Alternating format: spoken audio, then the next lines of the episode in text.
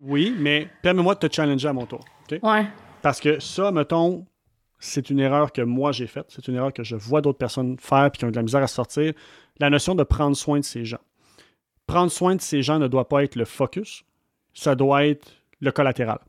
Si tu prends soin de tes gens, tu vas avoir une approche qui est beaucoup plus amicale que, je vais dire, fonctionnelle. Parce qu'on reste que devenir ami avec quelqu'un, c'est un, c'est le fun, mais c'est pas l'intention, un, dans lequel on a une relation. Ça reste une relation d'affaires. Donc, de déterminer, prendre soin de notre monde, le but, c'est de quoi? C'est qu'il soit heureux. Parfait. Comment est-ce que je suis capable de créer un environnement, un climat et des conditions qui vont générer le bonheur de mon client ou de mon employé plutôt, sans ma. Sais, que moi, ma relation avec lui, c'est la cerise sur le Sunday. Parce que si j'essaie. Ouais, ça, je suis d'accord. Si j'essaye de prendre soin de mon monde, puis c'est ça mon focus premier, je te garantis que c'est ce qui va faire des leaders mous. Vous écoutez La Talenterie, votre meeting du vendredi. Bon vendredi, bienvenue à ce nouvel épisode du podcast de La Talenterie. On parle d'entrepreneuriat, on parle d'innovation sociale, on parle du monde du travail en général. Je m'appelle Sarah Julien je suis la fondatrice de La Talenterie et l'animatrice de ce superbe podcast. À chaque semaine, on reçoit des invités variés et super inspirants. Puis cette semaine, mon Dieu, le sujet m'inspirait euh, particulièrement. Le sujet, les sujets m'inspiraient particulièrement. On a parlé de dynamique d'équipe, de performance, on a parlé de croissance d'entreprise, de bienveillance, même de responsabilité sociale de l'entreprise. Ce sont tous des sujets interreliés, complexes, en même temps tellement pertinents et qui nous touchent tous, j'ai l'impression, comme professionnels, comme entrepreneurs, comme dirigeants, bref, peu importe le, le rôle, le chapeau, le ou les chapeaux qu'on porte, c'est des questions, des thématiques de fond qui valent la peine de s'arrêter. C'est ce qu'on a fait avec Mathieu Dubon, qui est président de Didact. Si vous ne le connaissez pas déjà, vous serez sans doute, je suis convaincue, charmé de faire sa connaissance. Juste avant de vous le présenter, j'aimerais prendre un petit 30 euh, secondes de votre temps pour vous remercier d'être là. Je le dis de temps en temps, mais c'est vraiment grâce à votre euh, intérêt. Puis je sais qu'il y en a parmi vous qui nous écoutez depuis, mon Dieu, les tout débuts. Ça va faire déjà deux... Ben, ça l'a fait, en fait, deux ans qu'on sort le podcast. Merci d'être là. J'en reviens pas de voir qu'il y a des gens qui sont assidus. Si vous écoutez tous les épisodes, wow. Si vous en écoutez un de temps en temps, wow quand même. Merci sincèrement. Et pour tous les nouveaux auditeurs qui viennent de nous découvrir, bien, mon Dieu, bienvenue dans notre univers. J'espère que vous appréciez nos contenus. Sachez qu'on est toujours intéressé à avoir de la rétroaction, évidemment, des auditeurs. Donc, n'hésitez pas euh, à m'écrire en privé sur LinkedIn. Vous pouvez m'écrire aussi par courriel, peu importe, sur notre site web, n'importe où fonctionne. On adore avoir euh, du feedback et même des idées, des suggestions, des choses comme ça. Ça va nous faire plaisir de vous répondre. Là-dessus, je vous présente Mathieu Dumont, puis je vous invite à écouter cette euh, superbe conversation qu'on a eue tous les deux. Bye bye.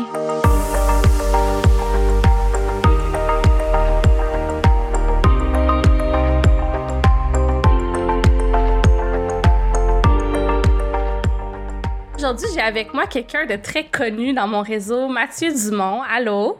Allô, on va se calmer le très connu. Non, c'est vrai.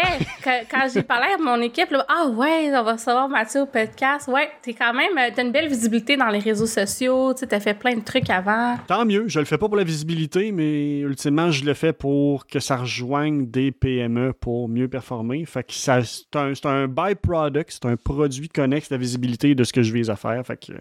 Ben moi, je te connais depuis même le, début des lancements de la talenterie. On s'était pas tant que ça parlé avant récemment justement, quand on commence de parler de podcast. Fait que bref, je suis très honorée de te recevoir. Mathieu, dans la vie, euh, côté professionnel, tu es président de Didact. Est-ce que tu veux nous parler très rapidement de ce que vous faites à Didact, quel genre de solutions vous offrez pour qu'on comprenne un peu? Pour ceux qui ne connaissent pas, en tout cas, si vous ne connaissez pas Didact, je fais mal mon travail, même temps qu'on va prendre une chance. Didact se trouve à être une plateforme de formation en ligne pour soutenir les PME avec la standardisation, centralisation et optimisation de tout ce qui touche la formation et le développement des employés. Exact. Fait que ça, c'est ce que tu fais dans la vie. Tu as une équipe. Euh, vous êtes combien euh, déjà chez Didact? 11. Fait quand même, puis en pleine croissance, vous avez le vent dans les voiles, euh, ça va bien. Euh. Ça va très bien. Puis de notre côté, on essaie de démontrer que la croissance d'une entreprise peut se faire sans, euh, je veux dire, trop grossir l'équipe. Donc, on est vraiment orienté sur l'optimisation des processus internes. On essaie d'être cohérent avec notre produit. Donc, comment est-ce qu'on améliore les gens plutôt que juste en rentrer des nouveaux qui vont travailler dans du chaos qu'on grandit. Donc, continuellement en amélioration continue. Oui, puis là, ça fait le pont parfaitement avec le sujet de la discussion d'aujourd'hui parce qu'on va justement parler de gestion d'équipe ensemble. Puis je te reçois plus comme à titre de gestionnaire ou d'individu, tu sais, pour parler un peu de comment ça se passe chez vous, qu'est-ce que tu observes, qu'est-ce que tu as appris. Euh, puis il y a beaucoup d'auditeurs, justement, qui sont soit des spécialistes en RH, on a des entrepreneurs qui écoutent le podcast, puis beaucoup de gestionnaires aussi. Fait que, l'idée, c'est un peu de, de bouncer là-dessus, euh, de parler de bienveillance. On va y revenir, mais juste avant, euh, juste pour finir la présentation, tu es aussi un podcasteur. Donc, toi aussi, tu as ton propre podcast, Divergence, avec euh, Catherine de Cobum. C'est quoi dans son nom de famille? Catherine... Catherine Dubé. Dubé. Merci de, de Cobum. Puis tu en avais un autre avant aussi. Euh, On a eu Les Instigateurs qui a roulé pendant deux ans. Qui ça, je veux dire que l'audience était plus pour le travailleur autonome, euh, le, solopreneur un petit peu, alors que Divergence, là, on adresse beaucoup plus les, défis de l'entreprise et un petit peu moins de l'entrepreneur. C'est sûr qu'il y a une relation directe entre les deux, mais là, on est un petit peu plus justement dans l'audience, je te dirais, euh, entreprise en croissance, qui a des employés, donc qui vient avec des défis de gestion et des défis plus humains qu'on touchait moins justement avec les indicateurs. Donc euh, le filon commun des deux podcasts reste que c'est sans filet, sans filtre. Ceux qui me connaissent savent que justement j'ai mon langage à moi coloré et assez direct, donc ça va rester dans, le, dans les deux projets. Mais Divergence, c'est ça, ça veut un petit peu plus pour l'entreprise et la saine croissance. Ouais, puis Catherine aussi est très, euh, tu sais, elle dit ce qu'elle pense, puis des fois vous êtes d'accord, des fois non. En tout cas, c'est vraiment un très bon podcast. Je te l'ai dit avant qu'on enregistre, mais je le dis aussi aux gens si vous voulez aller découvrir ce podcast-là, surtout les entrepreneurs qui écoutent, là, ça risque de, de vous parler, de vous intéresser. J'en envoyais, comme je te disais, à, Jimmy. des fois, ah, t'écouteras ça. On essaie de faire le pont entre les opérations et les RH, entre autres, justement, mm-hmm. euh, parce que de plus en plus, tu sais, moi et Catherine, on ne s'entend pas sur plusieurs choses, mais l'élément qui est pilier du podcast, c'est que la croissance, euh, je veux dire, soutenable à long terme des entreprises se base vraiment sur l'expérience employée et comment qu'on optimise les ressources qu'on a présentement, beaucoup plus que juste la croissance dans une perspective de croître le chiffre d'affaires et on engage et euh, croître un peu tout croche. on est vraiment dans une notion de, je ne sais pas ce le bon terme en français, mais sustainability. donc, je pense que ça serait durabilité. durabilité long terme, exactement. donc, euh, saine croissance.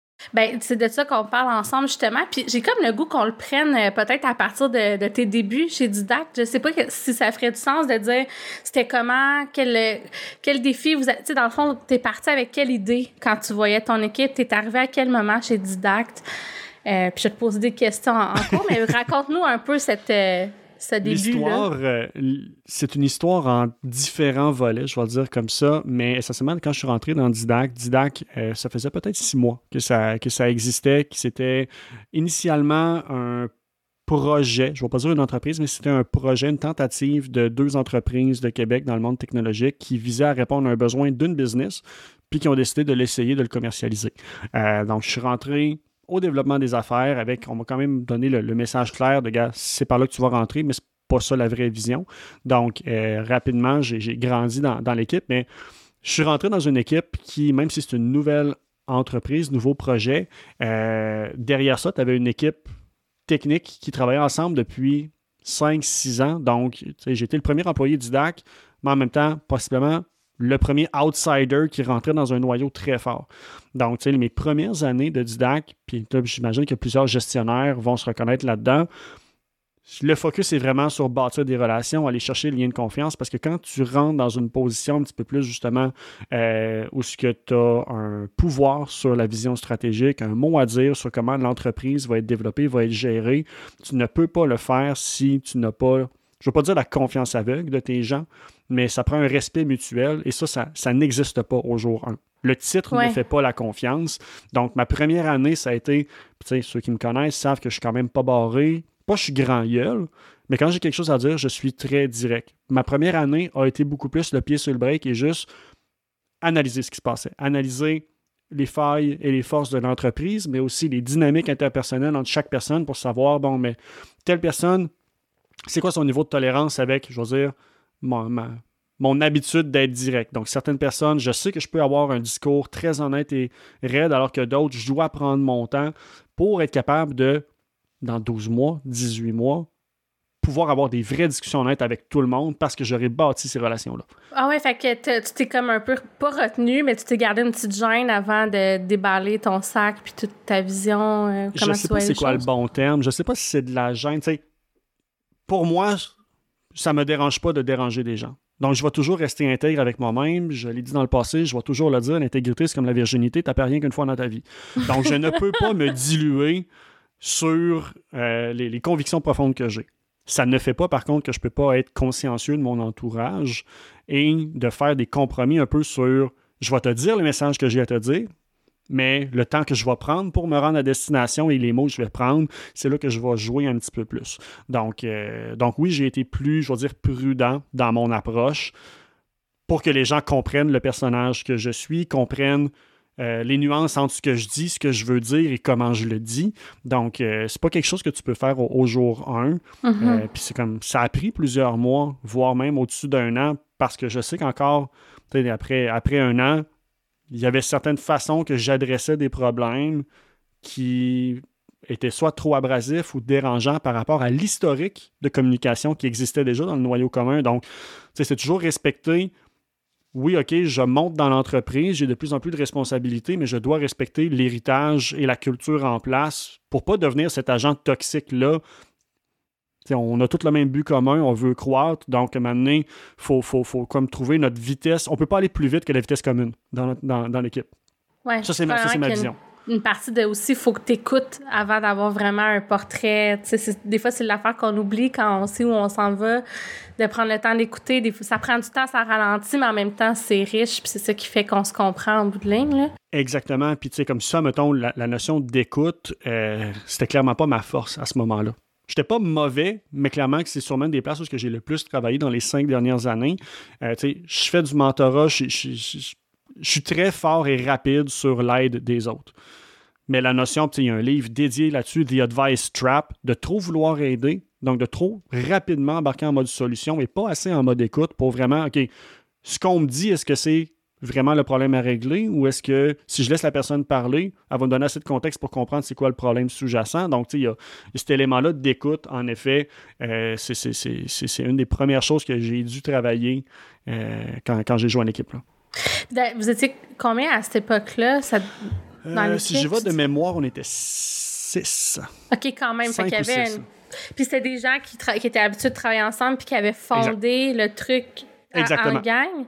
Exactement. Donc, Didac, essentiellement, c'était euh, quatre actionnaires qui étaient développeurs et François, qui était l'actionnaire majoritaire, qui lui était comme plus, je vais dire, l'investisseur du projet. Donc, euh, puis le noyau de développeurs, ben, eux, il y avait Hooked Studio, qui était une agence de développement qui existait à l'époque depuis déjà six ans. Donc, tu sais, c'est des relations fortes, des personnes qui sont tous actionnaires, donc des personnes qui sont déjà dans une relation de on prend les décisions, c'est pas juste des exécutants. Donc, il y avait, il y avait quand même une dynamique euh, intéressante euh, et, je veux dire, euh, c'est un, beau terrain de un beau terrain de jeu, mais c'était challengeant au début un petit peu. Ben c'est sûr, ça devait être full émotif. Là. Quand tu as démarré ton projet, même si tu as besoin d'aide, tu as besoin de l'amener ailleurs, tu le sais, tu es conscient, mais il y a un côté on est attaché à ce qu'on développe, là, même si c'est pas tout le temps parfait. Fait que ça, a dû euh, être. Euh, c'était confrontant, mais puis ça, comme je, je, je, je, le dis là et les gars en sont conscients, mais tu sais, comme je le dirai jamais assez, le succès d'Isaac a pour moi, du moins, il n'y a pas juste une chose qui a fait le succès d'Idac, mais une des grosses choses qui, qui, pour moi, très tôt, a joué un gros rôle, c'est l'humilité que les gars ont, fait preuve à mon arrivée. Donc, tu sais, on a. les quatre gars, c'est des, des génies, là. Je suis la personne la plus niaiseuse de l'entreprise et je suis content de l'être. Je travaille avec des gens hyper brillants et de qualité. Mais en même temps, c'est des gars qui ont essayé par le passé de lever des produits, des services, puis ça n'a pas fonctionné. Donc, ils sont arrivés avec l'humilité de on est très bon dans le technique et dans le code, mais notre historique le montre que pour lever une business, on a besoin d'aide, puis c'est là que moi je suis venu amener de la valeur, mais à l'inverse, sans eux et sans leur humilité et leur confiance rapidement semi-aveugle, hum, ça n'aurait pas fonctionné. Donc, mm-hmm. euh, oui, même s'il y avait un attachement émotif sur la vision initiale, quand je suis arrivé en leur disant, les gars, il va falloir virer le bateau de côté parce que le pari que vous avez pris, c'est un mauvais pari. L'idée, la vision était belle, mais les ressources, la capacité d'exécuter n'est pas là. Qu'est-ce qui est plus atteignable à court terme? Mais ça demandait des grands changements, puis il y a très peu de personnes qui l'ont challengé parce qu'ils comprenaient. Oui, il était rendu ben, là aussi. Exactement. exactement. Fait, ils l'ont pris avec beaucoup d'humilité, puis en fait, gars, Mathieu, tu connais rien dans la techno, puis quoi que ce soit, mais tu connais plus le côté business et les opportunités dans les marchés, des éléments de même. Fait que si tu penses que c'est là qu'on va, on ne sait pas si c'est vrai, mais on va l'essayer avec toi. Fait ça, moi, ça m'a aidé à rapidement, justement, comme développer les liens puis bâtir la confiance dans, la business. Parce qu'un business, tu ne lèves pas ça tout seul. Tu as besoin d'une équipe. Puis il faut, faut respecter. Moi, je peux prendre des décisions et je peux avoir une opinion de A à C, mais de D à G. oui, je peux avoir une opinion, mais je n'ai pas l'expertise. Fait que je vais juste laisser les gens plus qualifiés faire leurs décisions. Donc, respecter ces champs de compétences euh, a, fait quand même un bon. Euh, nice. Puis là, toi, dans le fond, c'est ça, tu es rendu président, fait que tu as le overview, tu, tu es probablement en charge de la, de la vision, puis de la faire arriver, puis du plan stratégique. Mais j'imagine qu'il y a des affaires où c'est pas toi nécessairement qui décide. Euh, bon, quand, quand c'est des trucs plus techno, tu dois laisser. Exactement. Puis tu sais, même ça, six ans après, c'est encore un défi. On reste qu'on est une petite équipe là, avec de très. On, est le gaulois un petit peu dans, notre industrie. Nos compétiteurs, c'est des grosses business. On n'a pas leurs ressources humaines, leurs ressources financières. Donc, on a, on a l'obligation d'être efficace par l'interne. Ce qui m'amène à, oui, être impliqué encore dans plusieurs projets de différentes natures. J'ai encore plus d'un chapeau. Mais c'est trouver cet équilibre-là entre à quel point est-ce que ce chapeau-là c'est ma responsabilité ou je suis en support. Je suis en train de micromanager ou de coacher une personne. Est-ce que je suis vraiment. Euh, si je m'implique dans un projet, je suis en train d'aider ou je suis en train de créer de la confusion sur. Ben, finalement, c'est moi le décisionnel et je suis en train de un peu nuire à la crédibilité du directeur en place. Donc, euh, c'est un, jeu d'échecs un peu. Mais j'essaye le moins possible d'être dans les opérations parce que maintenant, on peut se le permettre. Euh, puis de juste, regarde, comme tu l'as mentionné, mon travail, c'est de clarifier la vision, la direction, mission valeur, d'avoir une oreille au plancher pour s'assurer que c'est quoi les vrais besoins, les vrais comportements qu'on vise à changer avec la technologie. au final, on ne développe pas des fonctionnalités, on développe des solutions pour des problèmes réels dans le marché. Donc, euh, le produit, le code, de côté technique, c'est une extension de ça, mais c'est pas moi qui vais le décider. Moi, j'arrive avec l'équipe. Voici le problème qu'on vise à régler présentement, pour les ressources humaines, par exemple, faire la loi 90, bon, mais c'est huit étapes. On ne peut pas faire les huit étapes parce que ce n'est pas notre spec de compétences dans Didac, mais on est peut-être capable d'en simplifier trois. Donc, les gars, quelle est la meilleure, la meilleure solution que vous me proposez pour ça? Donc, très souvent, je vais identifier les problèmes, Léo va identifier les pistes de solutions, Louis va gérer l'exécution de ça. Donc, c'est vraiment un travail d'équipe, mais c'est un travail, euh, je veux dire, où il y a plusieurs personnes qui sont. Euh, l'expertise de plusieurs personnes est combinée pour générer le résultat final. OK. Puis est-ce que tu dirais que vous êtes un, peu, je veux pas te dire, tu sais, euh, mettre une étiquette absolument, mais genre un peu en mode agile ou en mode. Euh, on n'a pas le choix. Ouais. On n'a pas le choix. On n'est pas. Euh, on a essayé pendant longtemps de rester le plus je veux pas dire oléocratie, mais tu sais, tout le monde avait son mot à dire un petit peu dans tout. Ça fonctionne jusqu'à une certaine limite. Ça fonctionne dans des industries. Pour nous, malheureusement, ça commence à être un frein euh, au niveau de justement la capacité d'adaptation puis d'agilité. Parce que plus qu'il y a de monde qui donne un input, ben, plus c'est long de prendre une décision. Plus que... Fait qu'à un moment donné, ben, on a revu l'organigramme de l'entreprise pour juste reclarifier rôle et responsabilité. Tout le monde peut donner une opinion, mais c'est qui qui est nécessaire pour prendre la décision? On n'attendra pas après quelqu'un. On essaie encore de communiquer le plus de choses qu'on est capable si ça intéresse des gens. Puis juste en général, c'est bon de montrer, d'exposer les gens dans ton entreprise qu'il y a des choses qui avancent. C'est pas juste être dans leur réalité. Parce qu'exemple, si aux ventes, tu es juste exposé aux choses aux ventes, puis les ventes vont pas bien, ben ça devient démoralisant. Mais pendant ce temps-là, s'il y a plein de beaux coups de circuit aux produits, puis tu n'en es pas conscient, ben peut-être que le fait d'être exposé à OK, il y a d'autres choses qui vont bien dans la business va faire que justement ça va aider un petit peu à la culture. Donc, euh, on reste agile, on travaille avec des cycles de huit semaines. On, on s'est approprié une méthodologie qui est traditionnellement, c'est très développement web, mais de plus en plus, avec les même les clients que je m'entends, j'essaie de l'impliquer parce que je pense que dans les entreprises de service, ça fonctionne bien. Euh, la méthodologie s'appelle ShapeUp, donc c'est une philosophie qui est très basée sur des cycles de huit semaines, six semaines de production, où ce que là, tu as un focus complet. Parce que il n'y a rien qui ne peut pas attendre six semaines ou très peu de choses. Et de là, après six semaines, tu as un deux semaines qu'on appelle de cool down. Le cool-down, c'est de dire si tu as livré tes projets, tes engagements dans six semaines, tu as deux semaines que tu as le droit de faire ce que tu veux. C'est pas des vacances. Tu viens, tu travailles. Mais tu as la liberté de décider tu fais-tu de la formation, tu fais-tu de la documentation, tu vas-tu faire du ménage un peu dans des projets? Ben, on a tout le temps des petites affaires, ce que moi j'appelle des trous d'un mur, de comme, tu le sais que c'est là, c'est pas parfait, mais à un moment donné, tu le vois plus parce que ça fait tellement longtemps qu'il est là, mais tu n'as pas le temps de le réparer. Fait que là, les gens, pendant deux semaines, ils font les projets que ça leur fait du bien, des projets bonbons, ou à la limite du, co-développement. Bon, ben, gars, j'aimerais m'améliorer là-dessus. As-tu du temps? Bien, ça fait qu'à toutes les huit semaines, il y a tout le temps du temps disponible pour s'améliorer à titre de personne, puis qu'on n'est pas en mode production. ça, ça me parle tellement parce que ben, on n'est pas dans la même industrie, mais nous autres, c'est plus du service. Mais tu sais, il y a tout le temps des périodes super occupées. Puis c'est sûr que ça prend à un moment donné un cool-down. Nous, on le fait avec des projets créatifs. Tu sais, mettons, cet été, là, c'était full pin, production de contenu. Puis... Mais bref, je pense que tu as raison. Mais je connaissais pas ça, je sais pas, c'est vraiment cool, je vais aller voir. Connais, euh, Si tu connais ta saisonnalité, mettons, tu sais, c'est sûr que ouais. tu une entreprise de service, bon, mais certains, l'été, c'est super chargé, d'autres, c'est tranquille.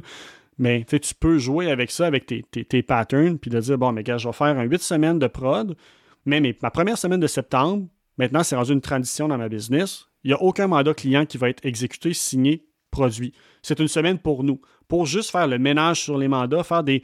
Ne serait-ce que, mettons, justement, une business de service ou en consultation, il y a énormément de choses que vous allez apprendre au cours d'un mandat. Parce que, ah ben, il y a cette petite nuance-là que je n'avais pas l'expertise, il faut que j'aille m'enseigner puis m'éduquer pour pouvoir l'appliquer sur ce client-là.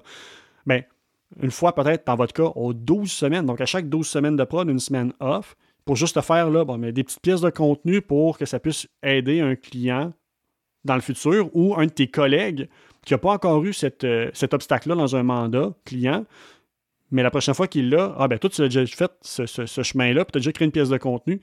Fait que tu viens d'y accélérer, tu viens de faciliter sa vie, puis on fait en même temps du rayonnement, d'expertise interne, du partage de connaissances. Donc, il y a plein de façons de s'approprier un peu cette philosophie-là de ta business s'améliore juste si tu as du temps prévu à l'horaire pour t'améliorer personnellement. Oui, mais ce que j'aime aussi dans ça, c'est que ça, c'est super comme euh, pour l'efficacité, la productivité de l'équipe. Fait que c'est un gros wow. Mais en plus, je me dis côté charge mentale. Mm-hmm. Puis là, ça, revient un peu à ce que tu parlais d'essayer d'être bienveillant puis de considérer un peu le point de vue des gens. Mais le fait d'avoir un, peu de temps de cool down puis d'être moins en mode livrable, euh, probablement que ça fait beaucoup de bien aussi euh, côté santé mentale. Oui, absolument. Puis, tu sais, comme ça fait aussi que tu as un temps pour pas faire tes one-on-one sur un coin de table ou quoi que ce soit. Tu sais, mm. il y, a beaucoup de choses, comme je te dis, tu veux ton temps de prod, tu protèges le focus le plus possible. C'est pas le temps d'aller poser des petites questions, ben, d'entreprendre des, des, des, des, des projets secondaires là-dedans. Non. Le pari qu'on a pris, c'est on a rempli au maximum de capacité qu'on juge acceptable. Tu sais, nous, on, va booker notre monde à une charge de 80% en moyenne pendant le cycle de six semaines parce que des fois, il y a un bug ou quoi que ce soit. Il y a, du réactif qu'on ne peut pas se protéger, qu'on ne peut pas anticiper. Mais on remplit l'horaire des gens à 80% C'est eux qui sont responsables de gérer leur horaire comme ils le veulent. Puis dans le pire des cas, tant mieux, ça a pris moins de temps que prévu, puis leur cooldown est encore plus long. Ou ils peuvent venir en soutien à d'autres personnes. Donc, on a une volet qui est très responsabilisation de nos employés, comme jasez-vous entre vous, trouvez c'est quoi le meilleur plan de match entre vous. On n'est pas là pour trouver la solution pour vous. On a déterminé c'est quoi la patinoire. C'est vous qui faites. Vous vous promenez dedans comme vous voulez. Mais je ne peux pas mettre des attentes de production de six semaines si à tout bout de champ, moi-même, je suis en train d'aller le déranger avec des choses qui n'étaient pas prévues dans son horaire. Fait que ceux-là, je les mets de côté. C'est l'autre volet, l'autre côté de la médaille, ça l'implique exact. ça. Tout le réactif, là, ben, ça te demande une grosse discipline de comme, bon, mais ça, ça va attendre six semaines. Ça, ça va attendre. Le pire des scénarios, c'est six semaines. C'est-à-dire, on part un cycle de production, il y a quelque chose qui arrive, une demande client, ben, je ne peux pas aller déranger un dev pour qu'il fasse une investigation. Il va le faire au cooldown, possiblement. Mais à partir de là, tu sais, les... puis ça vaut la peine de le mettre sur papier. Qu'est-ce qui vaut la peine qu'on arrête l'achat au complet parce que c'est un risque critique pour notre business ou le client? Versus qu'est-ce qui est plus niveau 2 de comme c'est plate, le client va être déçu, mais c'est vrai que ça peut attendre six semaines si on enlève l'émotion et ainsi de suite. Puis là, tu te fais des petits scripts de messages de comme, mais voici comment on va le communiquer, le pourquoi. Puis en amont, de toute façon, quand tu signes un client ou tu un mandat, ben, tu le communiques que c'est comme ça que tu travailles. Puis le client va comprendre. C'est comme, hey, gars, on embarque sur des mandats. Quand je travaille sur ton mandat, je ne suis pas dérangé par d'autres clients parce qu'on ne le tolère pas. Quand je suis sur tes affaires, je suis focus complet sur tes affaires. Fait que c'est du donnant-donnant. Ouais, Arrive-moi pas avec des affaires dernière minute réponds à tes devoirs, puis à l'inverse, moi, je te protège mon temps, puis ma capacité mentale pour m'assurer que je sors mon meilleur travail quand je travaille sur tes choses. Mais tu sais, tu vois, parce qu'on je sais qu'avant d'enregistrer, on parlait beaucoup de bienveillance. Puis ça, je trouve que c'est un exemple très fort de bienveillance. Puis moi, j'essaie tout le temps de me dire ça parce que j'ai vécu dans des environnements de travail euh, très stressants, puis tout prenant. Puis tu sais, je me disais tout le temps, mon Dieu, il faut que je gère mon stress. Mais à quelque part, je trouve que c'est la responsabilité aussi de l'équipe de direction de euh, gérer la charge de travail, puis les attentes. Puis dans ma tête, c'est une responsabilité de gestion de, de, dire non aux clients, tu sais. Puis non pas non, on t'aidera pas, on trouvera pas de solution, mais tu sais, non pas au détriment de la santé des, des gens dans mon équipe, tu sais. C'est une responsabilité partagée, comme tu l'as dit, tu sais. C'est sûr qu'il va y avoir des périodes qui vont être plus stressantes. Tu sais, comme, à titre d'employeur, ta job, c'est de fournir l'environnement puis les conditions de succès. Par contre, quand les résultats ne sont pas là, tu peux faire ce que tu es capable, mais maintenant, il faut, faut, faut, que la situation se corrige. Donc, c'est sûr que, mettons, on fait un cycle de prod, on ne pogne pas les objectifs. Dans le cooldown, on va faire un post-mortem. Pourquoi on ne les a pas atteints? Quels sont les facteurs internes, externes qui ont joué? Parfait. On va mieux prévoir dans le prochain cycle. Mais quelqu'un qui ne livre pas un deuxième cycle ou un troisième cycle en ligne, il y a une limite à ce que l'entreprise peut fournir comme cadre. À partir de là, ben, on doit se reposer une question. Est-ce que le problème, c'est la personne n'a pas de méthode de travail, parce qu'on leur donne la chance de travailler comme qu'ils veulent. Donc là, on va peut-être être plus un petit peu euh, directif dans ben, j'aimerais que tu travailles comme ça ou comme telle personne. Prends-toi un moment avec, mettons, Guillaume qui va te montrer comment il travaille, parce que Guillaume, il chip tout le temps. Fait c'est peut-être juste gestion de ton temps, gestion de focus. Ou à l'inverse, ben, ben je travaille justement sur un outil là-dessus pour l'écart de performance. De voir avec ton employé, parfait, tes zones de friction, ils étaient où? Parce que des fois, c'est un manque de compétences. Des fois, c'est un manque d'outils et d'investissements qui doivent être faits. Puis là, ben, c'est pas la faute de l'employé. Donc, il y a des choses que j'ai peut-être des angles morts sur des conditions de succès que j'ai sous-évaluées. Puis on est capable de s'entendre sur un plan commun. De dire, bon, mais gars, là, tu n'as pas livré. Qu'est-ce que, selon toi, je dois faire pour t'aider? On va le mettre en pratique, puis on va réévaluer si tu livres ou non le prochain cycle. Oui, puis s'il y a des décisions à prendre, on va les prendre. Puis mais pour moi, tu vois, c'est ça la, la bienveillance. Puis, tu sais, on entend de plus en plus parler, bon, de, de plein de façons, c'est un peu galvaudé. Mais tu sais, dans, dans, la vraie bienveillance, il y a le fait d'avoir le courage managérial, de dire les choses, de les dire à temps, de les dire en étapes pour que la personne puisse s'adapter. Puis si ça fonctionne pas, tu sais. Euh, puis pour l'équipe aussi, parce que quand tu as des collègues de travail avec qui ça marche pas, euh, tu sais, ça peut être lourd là, pour l'équipe. Fait que des fois, c'est mieux de tirer sur le plaster possiblement que ton auditoire connaît le livre. comme c'est une bonne entrée en matière, je veux dire. Il a été très glorifié comme livre, un petit peu trop à mon sens, mais ça reste une bonne base. Radical Candor par Kim Scott, qui est, une bonne façon, mettons, de dire bon, mais voici comment on va se dire les vraies choses, mais pour des bonnes intentions, puis repartir. Euh, mais c'est ça, tu sais. Je veux dire. Puis comme la bienveillance, on a toute une définition différente. Moi, ça sonne très ésotérique, puis tout. Comme on n'est pas là pour protéger, on n'est pas là pour sauver personne on en est pour les soutenir, mais maintenant, pas, pas n'importe quel prix. Donc, les décisions difficiles, on doit les avoir, même si ça va créer un inconfort et que peut-être ça va créer des, frustrations. Peut-être que la meilleure façon d'aider quelqu'un, c'est de le mettre tellement fru qu'il va partir de lui-même parce qu'il va se rendre compte lui-même que cet environnement-là, il n'est pas pour moi. Et pas nécessairement à cause de la culture, mais peut-être que justement, ça va lui forcer. il y a bien des conversations qu'on n'a pas avec soi-même et qu'on évite d'avoir. Ça, c'est vrai à titre de gestionnaire, mais c'est aussi à, titre d'employé. Des employés qui pensent qu'ils sont meilleurs qu'ils le sont, malheureusement, oui, un employeur peut te fournir des formations puis tout, mais c'est une question de mindset, une question de perception de soi-même. Ça reste qu'une personne qui a ce pattern-là va rarement être satisfaite et va rarement prendre bien la critique parce qu'elle va toujours trouver une excuse externe, parce qu'elle refuse d'admettre que je suis peut-être pas aussi bon que je le pense, à cause qu'il y a un manque d'humilité. Donc, tu sais, faut, faut, soutenir la personne en étant honnête, en toujours positionnant c'est quoi le but commun derrière ça. Si tu es dans l'organisation, c'est parce que techniquement, on vise à accomplir quelque chose ensemble. Si c'est juste pour les intérêts, soit de la business ou pour juste un employé, ça ne fonctionnera pas. Peut-être que ça va fonctionner court terme, mais ça va vite devenir, je dois dire, toxique pour un ou deux, un ou l'autre des parties. Puis ben, je suis 100% d'accord, mais de toute façon, les gens sont pas bien quand ils sentent qu'ils performent pas. même si il y a des non-dits puis qu'on le dit pas, on le sait quand ça marche pas mais il y en a qui s'acharnent malgré tout. Ouais, puis là. Tu seras pas bien, mais il y en a qui sont capables de vivre très longtemps pas bien. Puis ça, ben, à un moment donné, c'est comme là que ça devient la, c'est la responsabilité à qui, en fait. Si je vois qu'un employé, j'ai tout donné, puis qu'il il essaye, il essaye, puis il est plein de bonnes intentions, mais les livrables sont pas là, mais qu'en même temps, lui refuse de soit démissionner ou de comme de Ben reconsidérer ça, ses faut- options. Faut prendre des décisions difficiles. Exactement. Là. Mais c'est juste que, dans- le fond, ce que je voulais challenger, c'est de te dire, on n'est pas là pour prendre soin de personne. Puis c'est drôle, puis peut-être, c'est peut-être moi là, qui est super naïve puis fleur bleue, mais moi, dans ma tête, puis tu sais, ça fait pas longtemps que je suis entrepreneur, là. Fait que, tu sais, je dis ça avec, en toute humilité.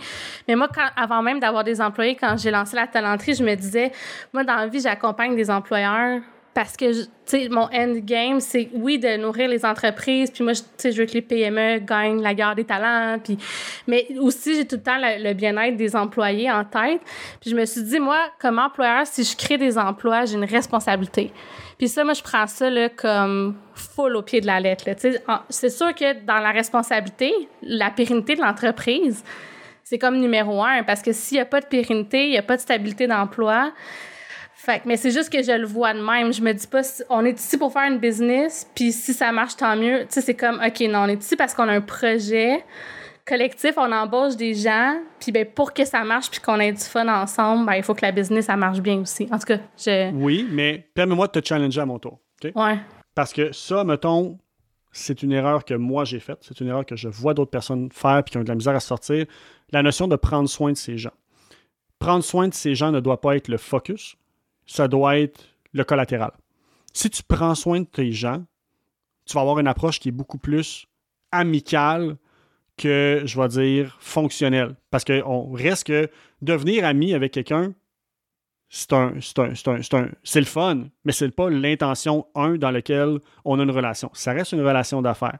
Donc, de déterminer, prendre soin de notre monde, le but, c'est de quoi? C'est qu'il soit heureux. Parfait. Comment est-ce que je suis capable de créer un environnement, un climat et des conditions qui vont générer le bonheur de mon client ou de mon employé plutôt, sans ma. Sais, que moi, ma relation avec lui, c'est la cerise sur le Sunday.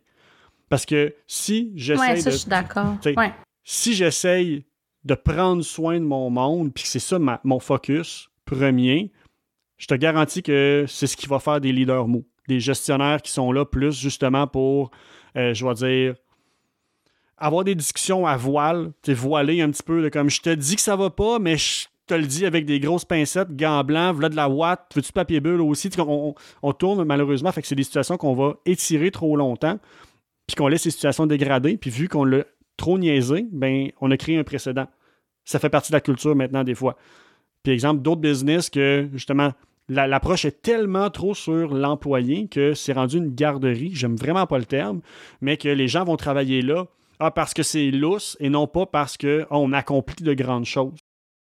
Mais je pense qu'on dit la même chose dans le sens que, pour moi, si tu en train de juste être ami puis tout, c'est pas ça être, être un bon employeur qui prend soin de son monde parce que prendre soin des gens, ça veut dire prendre soin des gens dans un contexte de travail.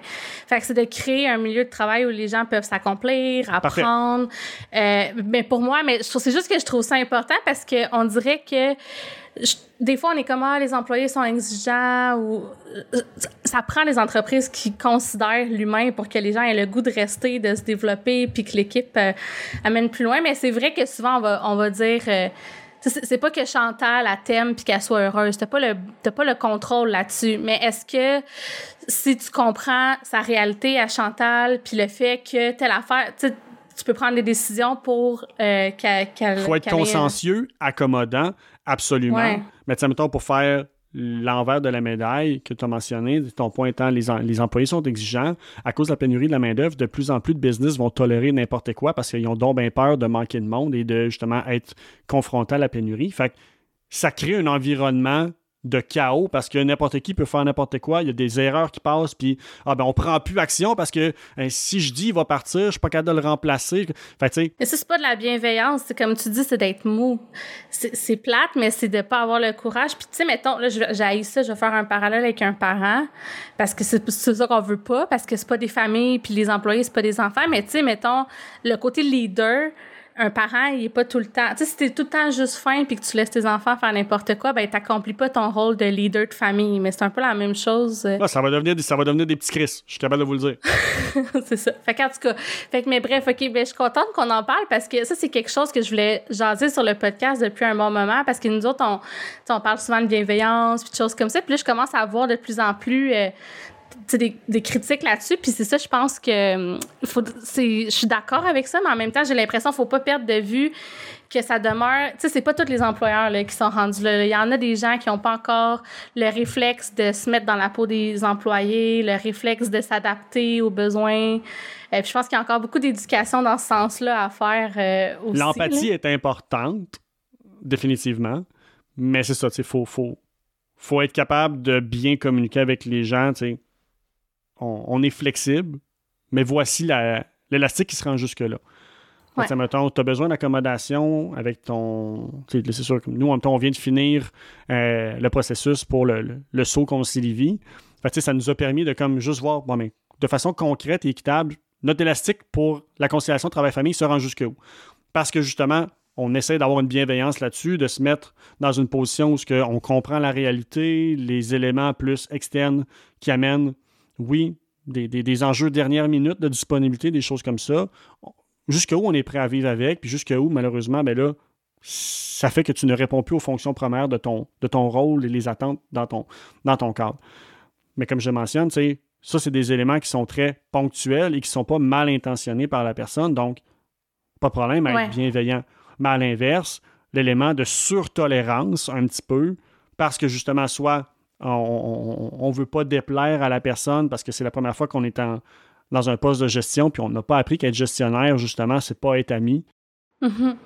Ah, t'as raison. Mais ça, c'est de l'agréabilité. Tu sais, c'est pas de la. C'est plus. T'es dans l'agréabilité plus que, que dans un, style de leadership qui est plus dans l'harmonie ou le coaching. Tu sais, c'est pas la même chose, vouloir se faire aimer. Puis c'est un piège qui est difficile, mais t'as raison que. Tu, tu veux être dans une position où ce que. Puis en même temps, ça, c'est une image que, que, que je, je sais pas si c'est juste moi qui l'ai inventée ou bien je l'ai pris de quelque part puis ça m'est resté, là, mais l'effet que tu rentres, l'effet que tu laisses quand tu rentres dans une pièce.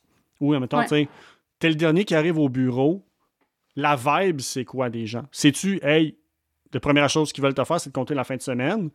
Ou c'est que, OK, Matt vient d'arriver, genre, ça me donne le goût de step up. Dans le meilleur des scénarios, le fait de rentrer dans une pièce, tu veux que le premier effet, c'est que les gens aient le goût de step up, et après, tu as compté la fin de semaine. Pas un ou l'autre. Tu veux que les deux se passent. Mais si le premier réflexe, c'est un, réflexe social, amical ou quoi que ce soit, tu as trop de proximité, malheureusement, avec la personne. Hmm. À mes yeux.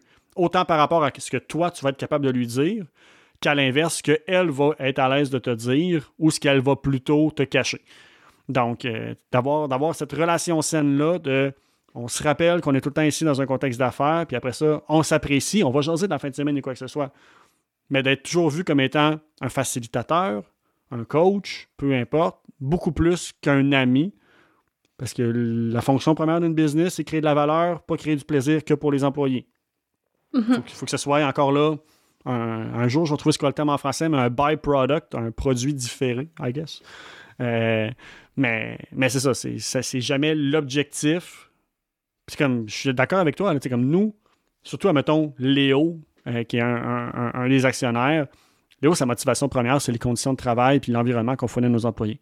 Léo n'est pas un gars d'argent de, ou quoi que ce soit. Lui, c'est comme, j'aimerais ça que d'ici deux ans, on soit capable d'offrir ça à nos employés ou bien qu'on soit plus malléable. C'est sûr que ça, ça nous amène à avoir une vision qui est excessivement orientée sur l'expérience employée et comment on les soutient là-dedans. Mais à partir de là, ça fait quand même pas qu'on sera pas capable de, je veux dire, retirer des gens de l'équation s'ils ne respectent pas au cadre, parce que justement, on est, on est hyper sur l'expérience employée. Exact. Mais c'est deux choses différentes. Tu sais, d'avoir une. Parce que ben, je sais pas si tu es familier avec le triple indice de rentabilité du développement durable, mais dans ma tête, moi, c'est un peu ça. Je t'explique ça. Là. Mais mettons, du développement durable, le but, c'est quand même de développer puis de, de, créer de la valeur, un peu comme tu dis. Puis bon, fait que c'est juste que tu mesures plus ton succès uniquement sur les profits. Tu le mesures sur les profits, sur l'impact que tu as sur les gens, puis je pense que l'autre affaire, c'est la gouvernance. Là non, c'est People, Planet, Profit. Fait que les gens, ton impact euh, écologique, puis tes profits. Fait que ça, c'est plus de dire, OK, oui, on, génère de la valeur, mais dans quel contexte? Est-ce qu'on veut faire de l'argent? Comme tu as dit, tu sais, on va peut-être dire non à un client euh, parce qu'on veut protéger les employés, mais on va peut-être dire non à un employé parce que si on fait ça, on fera pas de profit. Fait que je trouve que c'est comme plus une question d'équilibre que de tomber trop à l'extrême dans un ou dans l'autre. En tout cas. J'avais, j'avais jamais entendu, mettons, cette appellation-là, mais j'adhère beaucoup. Là. Comme Didac, on n'est vraiment pas si on voulait, on pourrait être dans une position présentement de profit first, puis t'es comme laisser aller la moitié de l'équipe possiblement, puis que la business resterait viable, fonctionnelle, puis qu'on imprimerait de l'argent. C'est pas ça qui nous motive. Fait que c'est comment est-ce qu'on. mettons, je vais dire, on est break-even first. Fait que ne pas perdre d'argent inutilement. Mais tu sais, comment est-ce qu'on réinvestit beaucoup plus dans nos employés, puis après ça, dans, dans, nos clients, au-delà du produit, mais comme justement sur l'expérience client, des initiatives. Je pense qu'un des éléments forts de la business, c'est que tous les, tous les associés s'entendent sur la notion de une des grosses motivations qu'on a, puis mettons, comme moi, c'est ma première. Je veux dire, oui, évidemment, je veux impacter les PME. Oui, je veux réduire le taux de décès des PME dans le premier cinq ans. Je veux rejoindre le plus grand impact. Cool, cool, cool. Mais ma motivation numéro un, quand je rentre le matin, c'est de savoir qu'il y a 11 personnes qui ont une qualité de vie grâce à, à, nos ben, idées, qui, eux, ont des familles. Donc, euh, avec nos simples petites idées, on est capable de faire vivre et offrir une qualité de vie à 25-30 personnes. Donc, tu sais, c'est un effet domino, un effet exponentiel qui, pour moi, est beaucoup plus grand que Ah, on a sorti 26% euh, de marge de profit cette année. Je suis comme. Mais there you go. C'est une colonne dans un fichier Excel, là. Mais pour moi, c'est ça d'avoir d'être un employeur bienveillant puis d'en faire un objectif d'affaires parce que justement, c'est comme ça qu'on qu'on change la société, là, sans vouloir être trop quétaine, là, mais c'est vraiment ça. Puis c'est des décisions de gestion sur on va, on va retarder un client peut-être dans un certain contexte, euh, l'écart des salaires entre les gens. on, va, garder, on va garder des personnes sur le payroll, même si ça veut dire qu'on brûle des centaines de milliers de dollars cette année parce que ça fait longtemps qu'ils sont là, puis ils valent la peine qu'on s'endette une année pour protéger leur emploi parce que l'année prochaine, ça va revenir. de ne pas être réactif nécessairement sur protéger les sous. Non, tu as du monde, il faut que tu reconnaisses le passé, la contribution, le potentiel à long terme et pas juste réagir sur l'aspect financier court terme. Mais après, tu as une équipe au complet. Fait que si tu gardes quelqu'un sur le payroll qui fait pas de sens puis ça met la pérennité de l'entreprise Là, tu sais, c'est ça, en tout cas. Fait que bref, je pense qu'on l'autre penchant du balancier, absolument. C'est ça. À partir de quand tu protèges une ou deux personnes sans le faire au détriment des autres. Exact. Fait en tout cas, c'est super intéressant, mais mettons qu'on revient à ton histoire, là, parce que là, on a full divergé, mais juste pour, tu sais, parce que dans, dans, ce que vous vivez, il y a le défi de la croissance, tu sais. Puis t'as nommé que, euh, puis je sais plus si on avait parti l'enregistrement, mais t'as dit, tu sais, nous autres, on, est en croissance, on veut grandir, mais on veut rester une petite équipe. Puis ça, j'avoue que j'aspire à ça moi-même, fait que j'aimerais ça même t'entendre euh, sur pourquoi vous avez décidé ça, first, que vous voulez rester une petite équipe, puis comment vous le faites euh, arriver, puis c'est quoi que ça implique en fait de, rester une petite équipe, puis d'être efficace, puis de grandir? C'est un pot pourri de différentes motivations qui sont à la fois des, je veux dire, des intérêts, motivations personnelles par rapport à mon style de gestion, que juste philosophiquement, comme pour être cohérent aussi avec le message qu'on essaie d'envoyer, le positionnement. Tu sais, Didac, oui, on a choisi la formation comme étant le créneau dans lequel on aide, mais en réalité, si tu regardes à plus haut niveau, le brand, moi, Didac, je veux que ce soit positionné comme la business qui est précurseur et qui est un, je veux dire, un exemple de saine pratique de gestion. Mm-hmm. Qui ne se limite pas à la formation. Tu sais, qui va au-delà de ça, mais c'est juste l'app, elle, on la restreint à la formation. Puis de là, ben, moi, je pense qu'on est vraiment présentement pas dans une guerre de pénurie de main-d'œuvre et de talent, mais beaucoup plus dans une guerre d'efficience interne. Tu es confronté à la pénurie de talent seulement si tu es dans une position de croissance et tu dois pourvoir des postes qui n'existent pas, à mon sens. Parce que si tu es juste en remplacement, très souvent, si tu fais le travail d'optimiser tes processus à l'interne, tu vas te rendre compte que tu n'as pas besoin d'engager 20 personnes, tu as peut-être besoin d'engager 5 personnes. Vous êtes juste inefficace avec les gens que vous avez, ils sont sous-utilisés, mal encadrés, mal développés. Fait que, pour être cohérent avec ça, mon objectif, c'est présentement, on est 11. Moi, mon objectif, c'est de doubler à tripler le chiffre d'affaires sans dépasser le cap des 15 personnes dans l'entreprise. C'est du 200-300% d'augmentation visée, chiffre d'affaires, avec une augmentation de 20% de mon, de mon workforce. Fait que tu comprendras que ça passe beaucoup sur chaque action qu'on fait, est-ce qu'elle a une valeur ajoutée? Les actions qu'on fait qui n'ont pas de valeur ajoutée, est-ce qu'on les fait parce qu'ils sont nécessaires ou est-ce qu'on les fait juste parce qu'on les faisait il y a trois ans et ça n'a pas été challengé? Est-ce que ça s'automatise? Est-ce que ça se délègue à quelqu'un pour moins cher? Donc, de toujours continuellement revoir comment est-ce qu'on est en train de travailler, puis ça, la façon la plus huilée d'opérer notre moteur un peu. OK. Ben ça, effectivement, je pense qu'il n'y a pas beaucoup d'entreprises qui sont rendues là. En tout cas, du moins, de, je ne suis pas du tout une spécialiste en optimisation de processus, mais effectivement, je pense qu'il y a probablement beaucoup de chemin à faire. C'est des réflexes qu'on n'a pas. Là. Même, tu sais, on est souvent dans l'urgence. Fait que, on peut, comme tu parlais tantôt, ton temps de cool-down, là, ben, si on n'en a jamais. Exactement. Là. Fait que, comme, mais on a ces routines de meeting-là, parfait. Sont, la, formule fonctionne-tu encore? C'est encore à jour? L'intention est-elle claire? Qu'est-ce qui Qu'est-ce qui tombe entre des cracks qui est peut-être pas mal servi par un meeting, admettons. on est régulièrement en train de revoir ça. Puis on a une culture qui fait que si quelqu'un trouve qu'on est en train de perdre notre temps, soit qu'ils vont le dire live ou ça va remonter dans un des one-on-one. Puis, c'est pas le travail exclusif de la gestion en haut, décider comment on travaille, mais c'est vraiment travail collectif de comme, hey, gars, puis on fait, on a l'avantage justement avoir différents développeurs, puis c'est pas des, des équipes fixes. Donc, telle personne, mettons, la personne A va travailler avec la personne B sur un cycle. Après ça, un autre cycle va travailler avec d'autres personnes. Puis, ah, bon, mais quand j'ai travaillé avec telle personne, ben lui, mettons, pour la gestion de ses projets, travaille de même. Puis, ça a vraiment bien été. Fait que je vais me l'approprier, puis je vais peut-être essayer de l'utiliser avec une autre personne après. Fait que les bons coups, on, on essaie d'une espèce de rayonnement, si tu veux, des meilleures pratiques entre chaque personne. Mm-hmm. pour que tout le monde s'amène un peu à, stepper up. Donc, euh, oui, on pourrait vouloir standardiser le comment faire très à la tâche. On ne va pas jusqu'à ce niveau-là. On va standardiser les processus à plus haut niveau. Donc, de dire, bon, mais voici comment on communique, dans quel cas, sur quel canot ces éléments-là.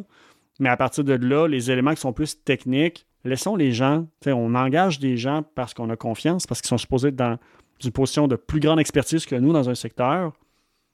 Je sais. Ça, ça a été un gros pivot pour moi. Avant Didac, j'ai toujours eu des business solo. J'étais très one-man army. Ça a été un gros apprentissage de travailler en équipe avec Didac. Puis maintenant, je suis très content parce que je me rends compte que laissons les. Plus tu montes dans une organisation, plus tu es loin de la réalité. Que tu veuilles ou pas te l'admettre. À partir de là, fais confiance aveugle jusqu'à jusqu'à défaut du contraire. Avant, c'était très je fais confiance à personne, puis tu vas mériter ma confiance. Puis Didac m'a appris que. C'est lourd pour, pour toi même, là, C'est lourd, pour, ben, lourd pour moi. Comme, je vivais bien avec ça, ah mais c'est lourd, lourd inutilement pour les autres, je vais dire comme ça. Ça ne cède pas une bonne culture. Puis ça fait beaucoup que les gens, euh, s'ils décident qu'ils veulent aller gagner ta confiance, ben le, mécanisme, un, qu'ils vont avoir, c'est qu'ils vont adhérer à ce que tu proposes pour essayer d'être favorable avec tes idées plutôt qu'arriver avec des idées peut-être que tu n'as pas pensé, des angles morts qui sont vraiment mieux que ce que tu penses. Donc, euh, à cette heure, ben, c'est ça. C'est comme on laisse les gens travailler, on fournit le cadre à haut niveau. Les gens savent ils peuvent jouer dans quelle patinoire, mais à partir de là, décider des jeux, tu es plus défensif, offensif, ça ne me regarde pas, c'est toi la meilleure personne. Et si on se rend compte que ça n'a pas fonctionné, ben là, on regardera ensemble. on va faire du coaching, on va faire un post-mortem. Puis ce qui en sort, on va le faire rayonner avec le reste de l'équipe. Donc, on blâme jamais personne. Le but, c'est tout le temps, apprentissage, guys. Là, on n'a pas assez investi de temps dans l'analyse en amont avant de booker. Hey, apprentissage, guys, là, on ne s'est pas jasé assez, puis on a oublié, justement, comme que telle personne est partie en vacances pendant une semaine sur les six semaines, donc ça l'a impacté.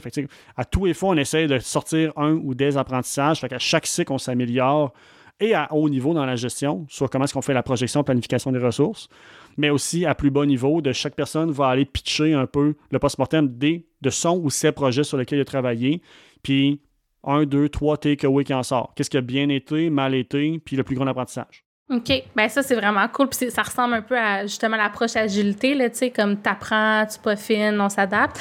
Puis euh, j'aime beaucoup ce que tu nommes sur l'optimisation de processus. En même temps, tu as dit que c'est pas une pénurie de main-d'œuvre. Tu sais, je pense que ça dépend peut-être des secteurs, ça dépend de la réalité d'entreprise, mais mettons Il y, en a une. Il y en a une. Ouais, mathématiquement, oui. Fait que, ouais, c'est ça, j'allais dire. Il y, a une question, même si on optimise puis qu'on robotise, il y a quand même il va manquer de monde. Euh, entièrement d'accord. Mais à partir de là, c'est une autre discussion de est-ce que je pense que tout business mérite d'être présentement? Je pense pas. Je pense que c'est très plate, mais on va être confronté à une sélection naturelle un peu de comme crées-tu de la valeur pour. Moi, j'ai la profonde conviction que si ta business crée pour vrai de la valeur de façon soutenable à long terme, tu n'auras pas de problème.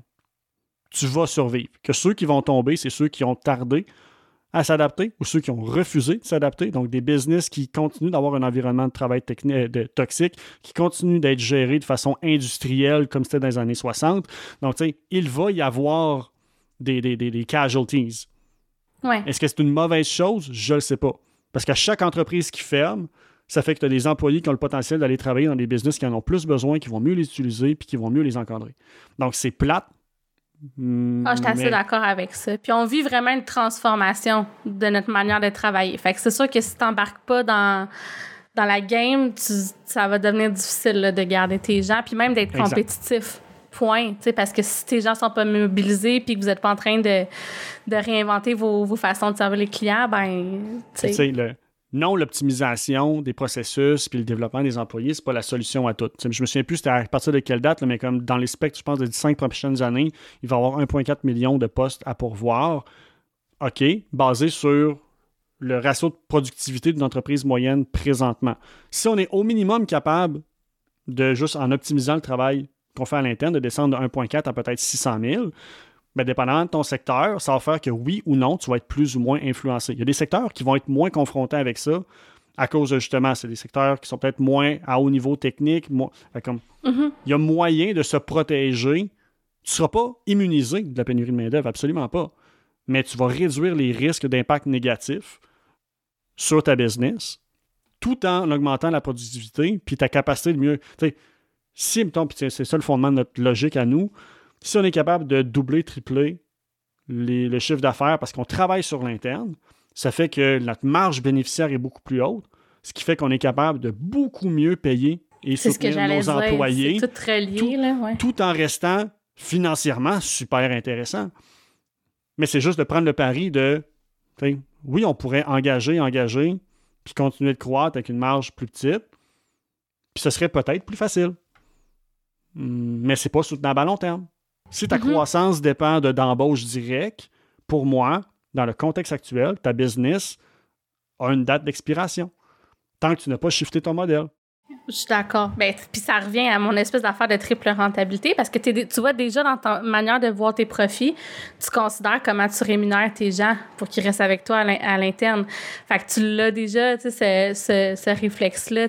Bon, l'autre bout, c'est Planète, là, qui est peut-être moins évident des fois euh, quand on est en PME puis que c'est pas directement relié, mais bon, il y a des manières de, de travailler pour euh, ben, améliorer ça aussi. Exactement, c'est ça. Fait que, tu sais, j'en reviens, oui, je parle très souvent d'expérience employée, mais au final, j'en parle aussi intensément parce que je pense que c'est le vrai bon véhicule de croissance viable à long terme.